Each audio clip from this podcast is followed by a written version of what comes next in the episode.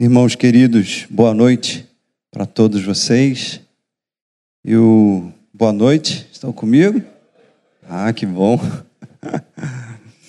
ah, queria desde já deixar um abraço aqui para o Dani, para a família, tá bom? Para o Damião e todos os irmãos, os presbíteros. Essa igreja é uma igreja muito amada, uma igreja preciosa. E para mim é sempre um prazer estar aqui, sempre uma alegria. Bom, queridos, hoje nós temos a ceia, então eu vou fazer de tudo para ser bem breve na exposição do meu texto. Desde já, convido os irmãos a abrirem em Provérbios 21. Olha o que eu tenho aqui na frente, ó. Alguém lembra disso? Uma Bíblia de papel, não eletrônica. Eu também estava pregando assim, com o celular, mas ele desliga no momento que você quer ler o texto. É complicado. Então eu voltei aqui a usar a minha Bíblia, a minha Bíblia velhinha que meu pai me deu. Provérbios 21. Encontraram? Bem? São somente três versos, tá bom? Verso 1, 2 e 3. Como ribeiros de águas, assim é o coração do rei na mão do Senhor.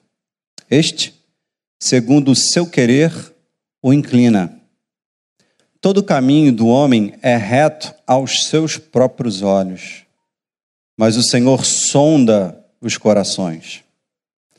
Exercitar justiça e juízo é mais aceitável ao Senhor do que sacrifício. Amém? Vamos orar? Pode fechar os teus olhos, curvar a tua cabeça. Senhor, nós te damos graças, Pai. Louvamos imensamente o teu nome por esse domingo, por essa noite proveitosa. Obrigado pelos louvores a Ti, Senhor, que tanto alegram o nosso coração.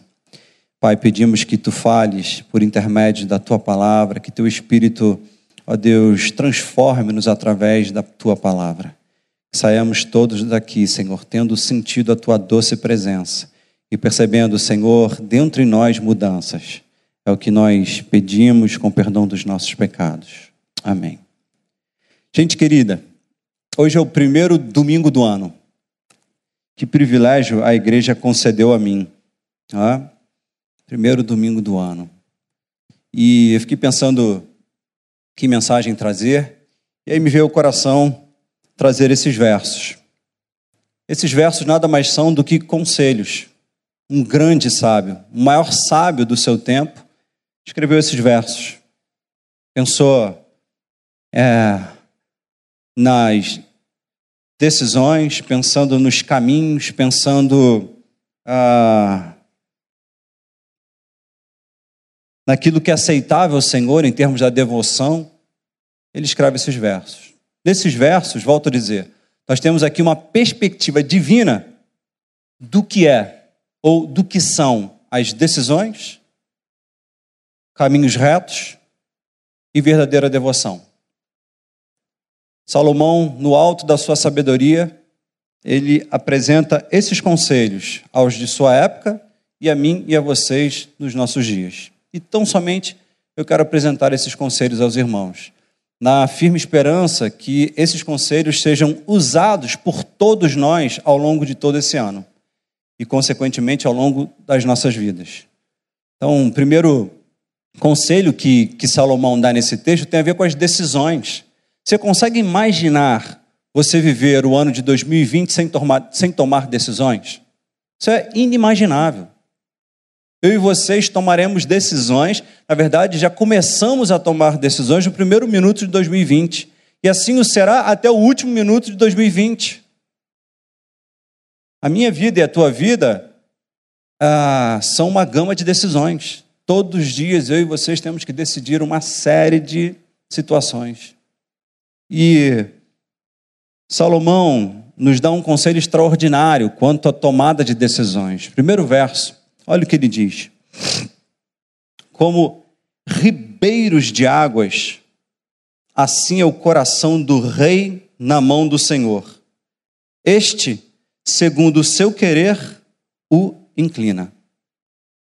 Salomão na sua avaliação da vida, na sua avaliação pessoal, na avaliação da tomada de decisões na perspectiva divina, chega a essa conclusão. Como ribeiro de águas, assim é o coração do rei na mão do Senhor, que o inclina de acordo com a sua vontade. Coração, que palavrinha extraordinária. O que é o coração? Quando Salomão usa o coração, e penso que essa é a interpretação não apenas desse verso, mas em outros versos das Escrituras. Dessa mesma forma, Cristo também usa o coração. De que forma? O coração é o centro do ser, é o centro da personalidade.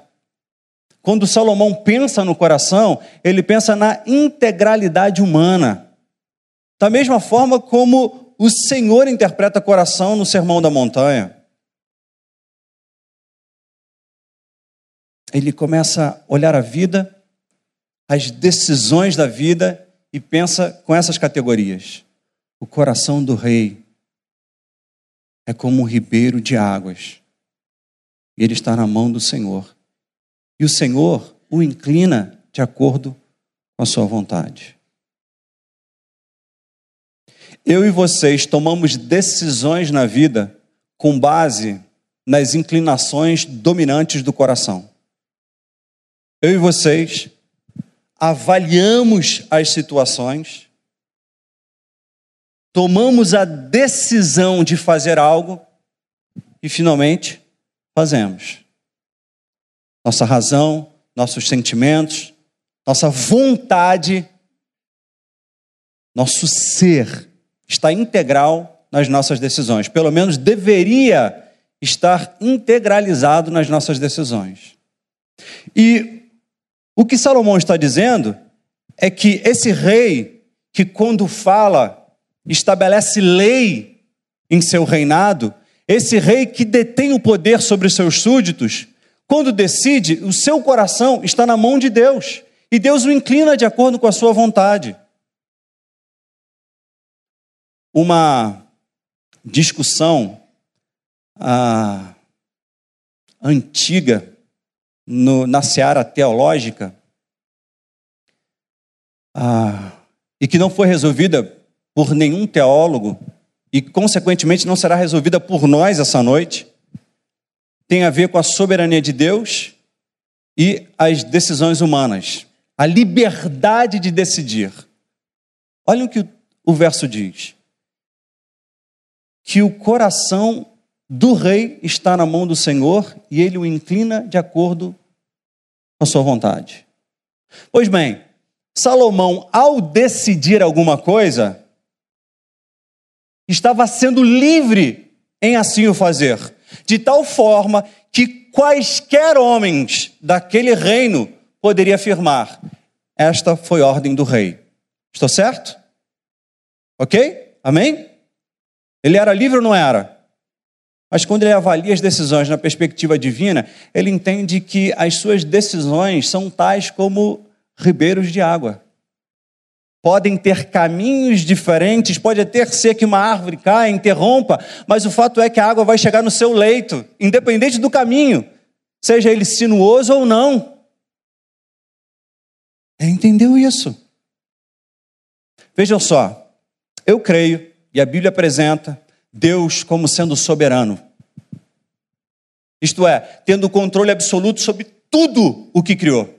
De tal forma que nada foge ao seu controle. Não cai um fio de cabelo sem o consentimento de Deus. E eu posso falar isso com, com segurança.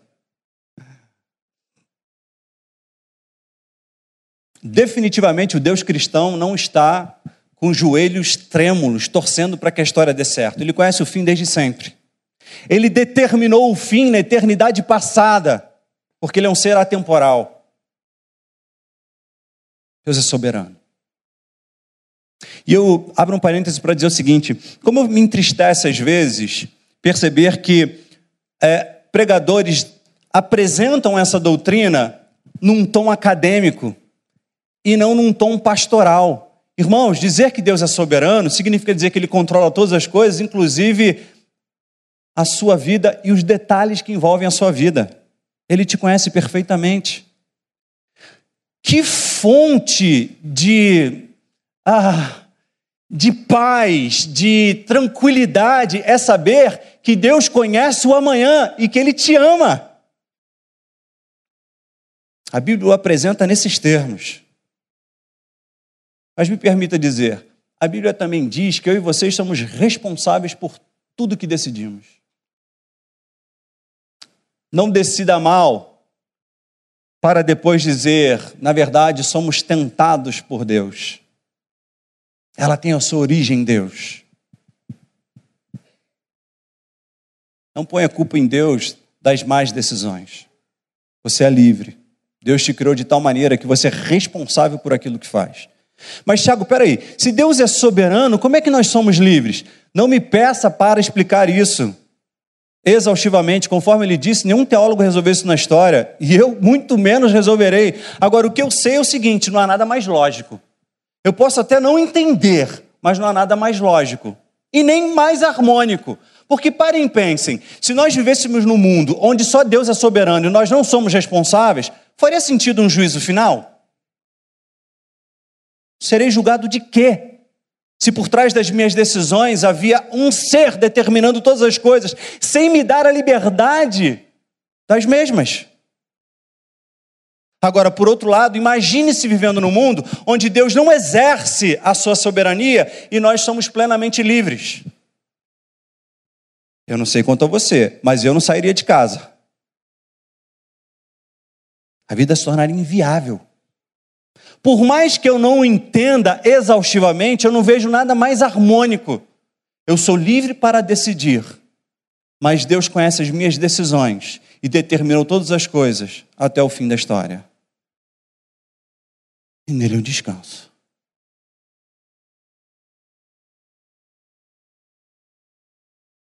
A água vai terminar no seu leito, seja o caminho sinuoso ou não. Esteja um galho se interpondo no curso do trajeto ou não. Salomão para para avaliar as suas decisões ah, na perspectiva divina, na perspectiva da eternidade, e chega à seguinte conclusão: Como ribeiros de águas, assim é o coração do rei na mão do Senhor, este, segundo o seu querer, o inclina. Por que você está trazendo essa doutrina, Tiago? Para que vocês decidam. Para que vocês decidam. Me perdoem repetir, eu e vocês começamos a decidir dos primeiros minutos de 2020 e decidiremos até os últimos minutos de 2020. Tome uma decisão quanto a áreas da sua vida que porventura até hoje você se omitiu. Decida. Um amigo meu virou-se para mim e disse o seguinte: Eu nunca tive tanta dificuldade de decidir nesses dias.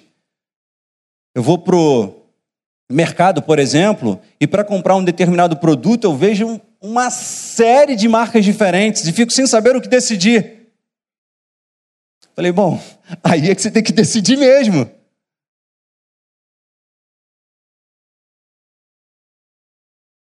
Irmãos, não há nada pior do que a procrastinação.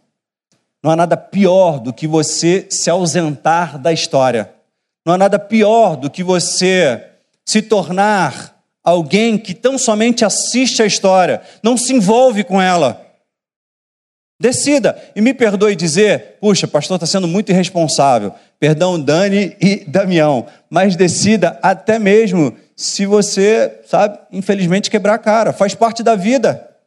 Às vezes não decidimos porque queremos a perfeição nas decisões e nem sempre a gente tem.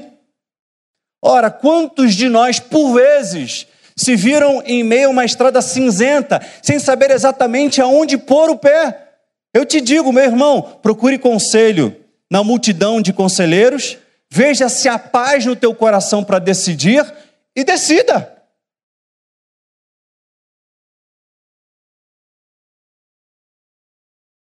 Procure o conselho bíblico para tomar as decisões. Mas saiba, é possível que mesmo assim você não tome decisões tão acertadas quanto poderia tomar daqui a 10 anos, daqui a 20 anos, quando então, sabe, tivesse mais maturidade. Faz parte da vida, gente. Faz parte da vida. Eu não quero te tornar um irresponsável na administração da vida e nas tomadas de decisões. Mas eu quero que você interaja com a vida. Por que eu digo isso? Gente, eu nunca vi nos nossos dias pessoas tão indecisas e pessoas tão açoitadas pelo medo.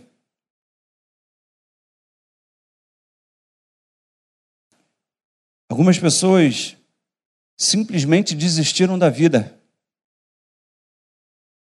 Diante das demandas que surgem e, consequentemente, das decisões que eu e vocês somos levados a tomar. Decida e saiba que por trás da tua decisão há um Deus regendo a história, que nunca será, será pego de surpresa por aquilo que eu e vocês decidimos. Deus nos conhece como nós não nos conhecemos e Ele se antecipa às nossas decisões.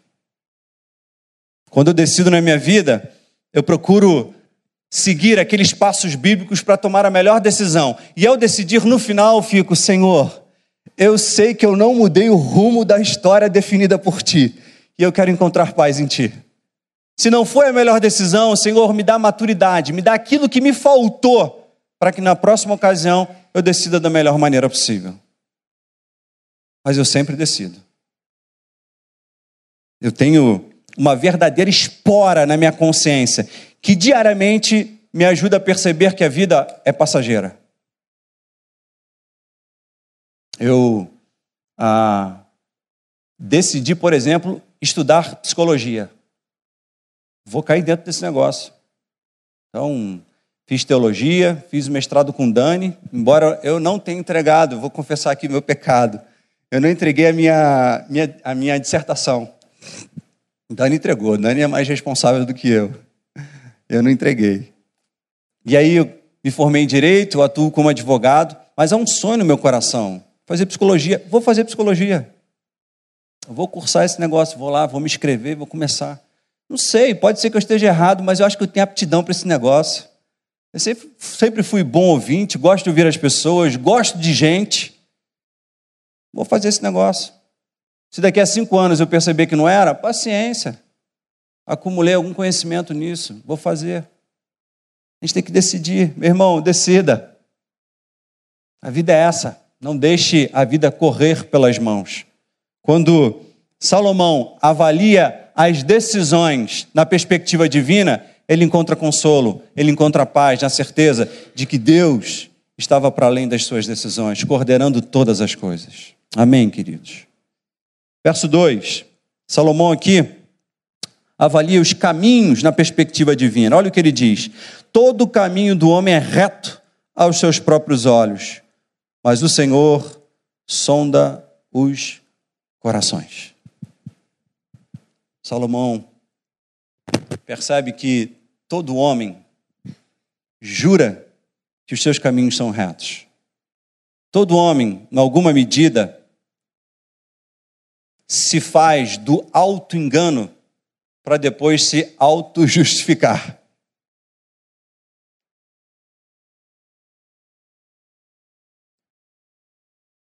Meus caminhos são retos. Só que o que Salomão diz é que por trás desse auto-engano há uma verdade que precisa ser trazida ao lume. Qual? Deus som dos corações. Queridos, olhem aqui para mim. A verdadeira espiritualidade nasce no coração.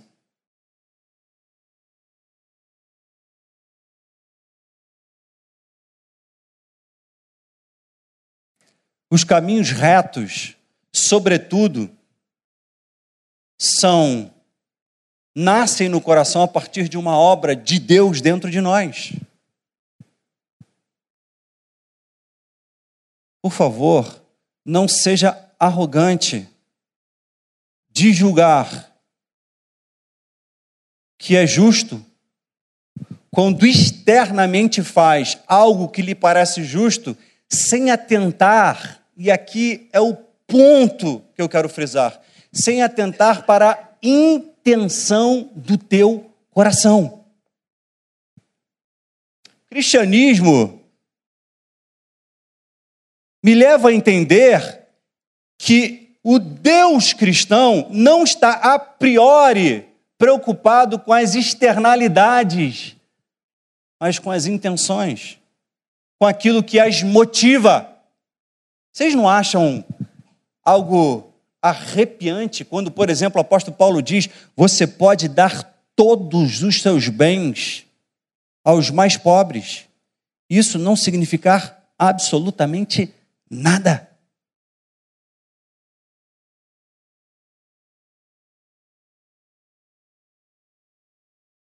Suas intenções, são as minhas intenções. Deus não veio a moldar estátuas que parecem com Cristo, Deus veio moldar gente que parece com Cristo. E essa coisa se processa no coração. Deus não quer que eu atue como, como cristão sem antes me tornar um cristão.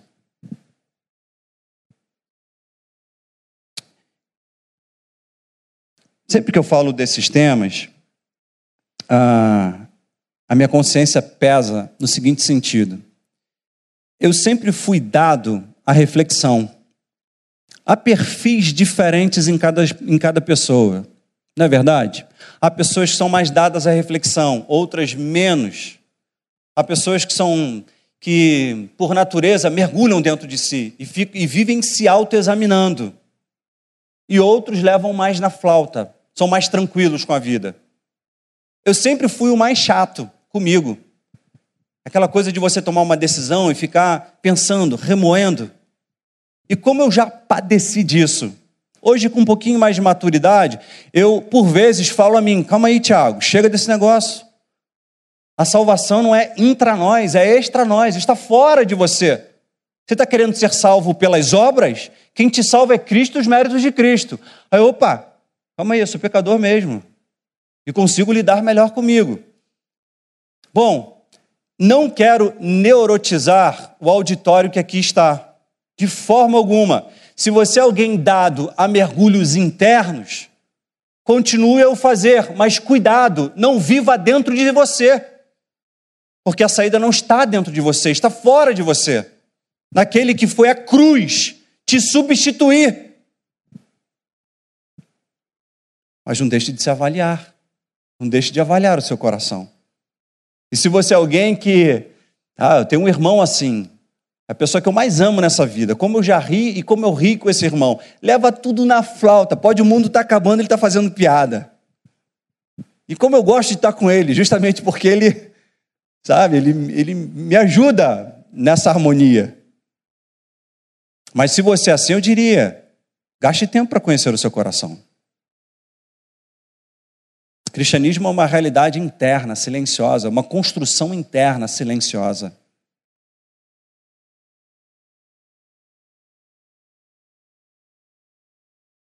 Salomão, todo o caminho do homem é reto aos seus próprios olhos, mas o Senhor sonda os corações. Queridos, decidam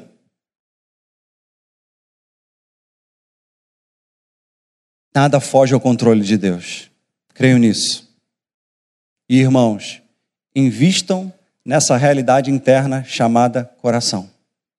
Não vá para a cama sem trazer à mente os teus dias.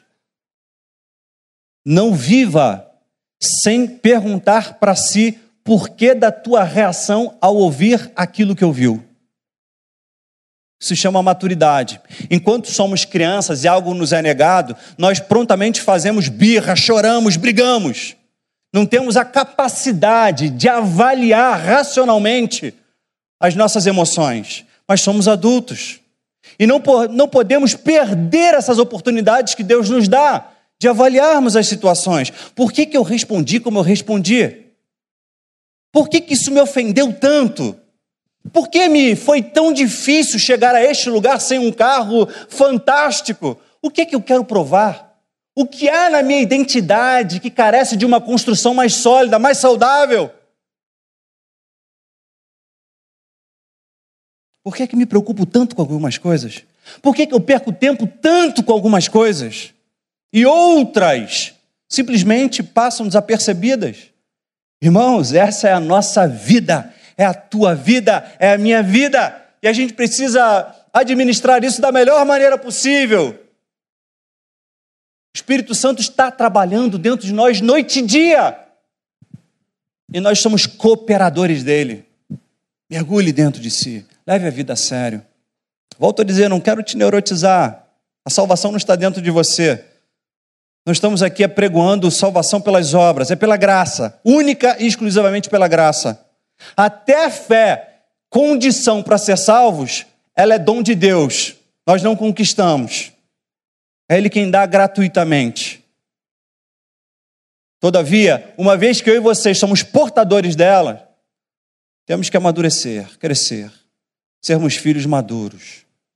Só onde teu coração, meu irmão, minha irmã. Vivemos um tempo de muita superficialidade. Estamos aí com milhares de informações a um clique da nossa mão. Passamos o dia inteiro pescando informações o tempo inteiro mas precisamos gastar tempo para pensar em nós mesmos, para avaliar o nosso coração, mergulhar dentro em nós. Amém, queridos? E por fim, aqui eu encerro. Olha a avaliação que Salomão faz da do culto, da devoção. Exercitar justiça e juízo é mais aceitável, Senhor, do que culto do que sacrifício. Eu fico imaginando que Salomão, para a escrever isso, por vezes pôde observar pessoas trazendo ao altar de Deus a sua pombinha, o seu touro, o seu boi, o seu novilho, e sem sombra de dúvidas, esse sábio, por vezes, vendo o sacrifício do povo, se pôs a perguntar: Senhor, aparentemente um culto fantástico, mas o que dizer da vida? O que dizer da verdadeira devoção?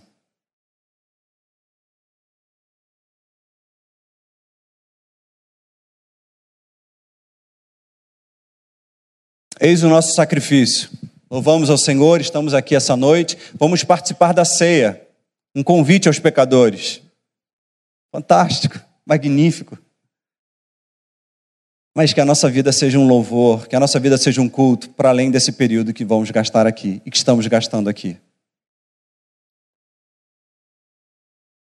Dói meu coração quando, em algumas ocasiões, eu pude ler o Dr. Mark Lloyd Jones afirmar o seguinte: o que nosso mundo mais precisa da presença de crentes autênticos.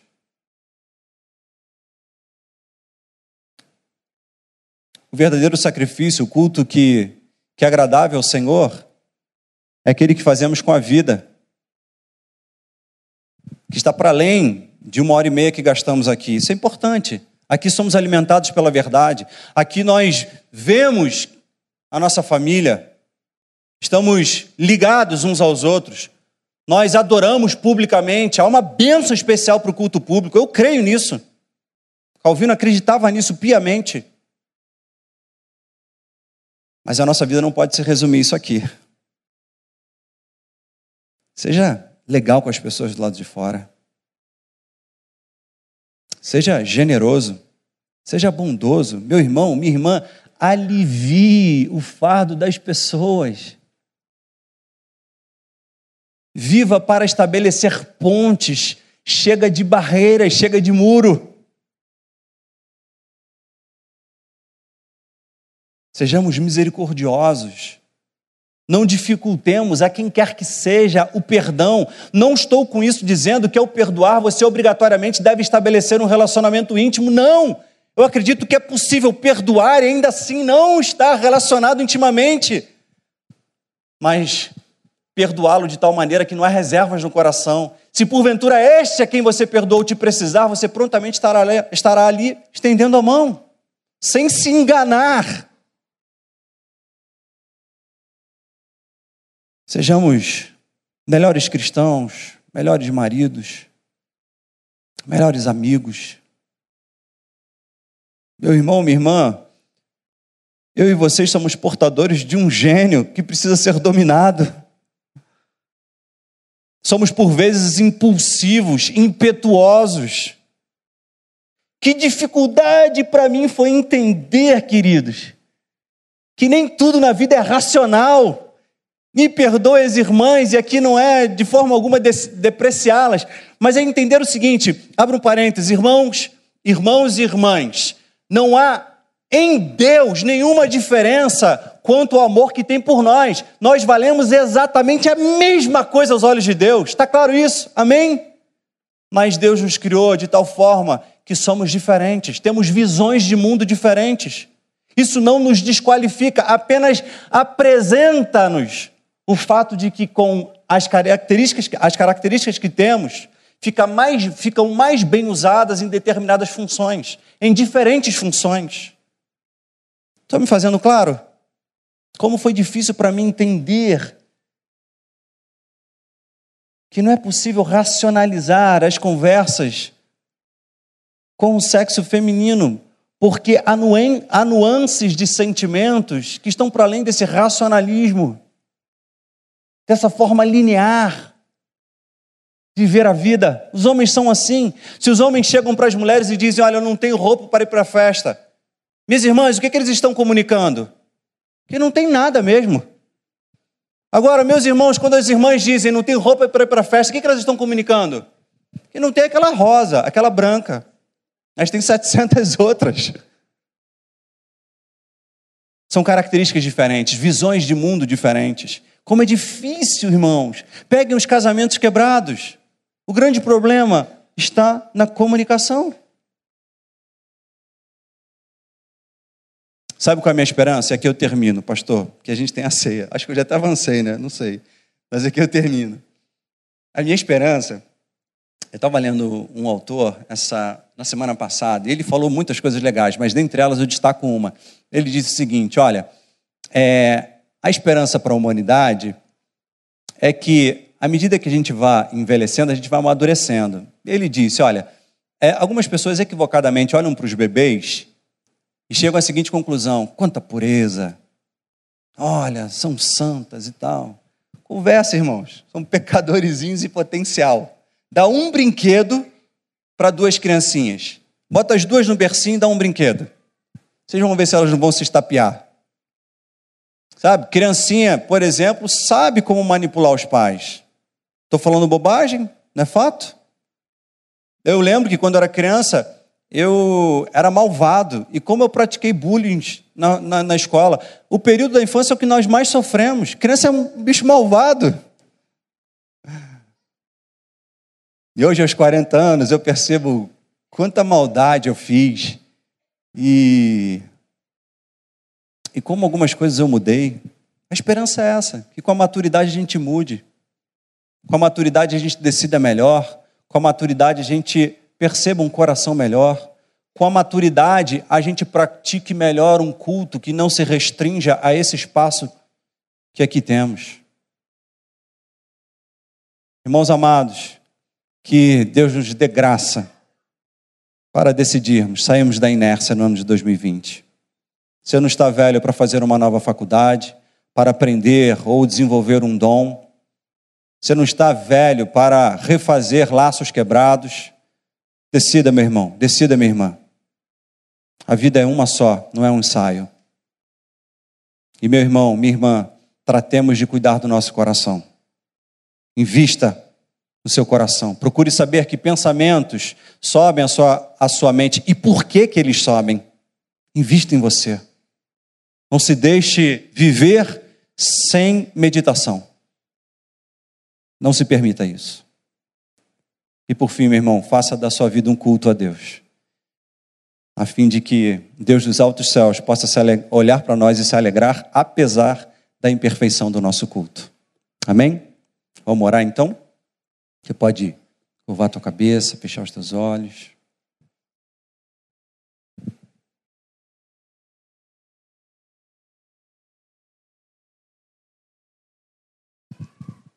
Pai querido, muito obrigado, Senhor, por ser soberano. por controlar todas as coisas. Muito obrigado, Senhor, por ajudar-nos, ajudar-me a não viver sobressaltos, a não viver assustado. Obrigado, Pai, por controlar todas as coisas. Obrigado, Pai, por conhecer o fim determinado desde sempre. Ajuda-me, Senhor, pois o meu coração, o nosso coração está nas tuas mãos. Ajuda-nos a decidir, Senhor. Se nas nossas decisões viermos a quebrar a cara, faz-nos perceber, Senhor, que o mesmo acontece na relação entre pai e filho. O filho decide, quebra a cara e encontra o afago do pai. Ó oh, Senhor, dá-nos um coração melhor, Pai. Livra-nos, Senhor, do nosso alto engano, do nosso senso equivocado de justiça. E opera dentro em nós, para que sem alarmes, sem alardes, a gente consiga ser um culto verdadeiro a Ti. Pai, abençoa o Teu povo e dá-nos um 2020 de maturidade. Ó oh, Deus, torna-nos pequenos cristos torna-nos abençoadores, torna-nos amáveis, livra-nos do egoísmo e de tudo que nos encarcera, nos impede de ser para o outro o que tu és para nós. Pai, recebe toda a honra, toda a glória e todo o louvor. Somos teus e tu és nosso, pelos séculos dos séculos. Amém.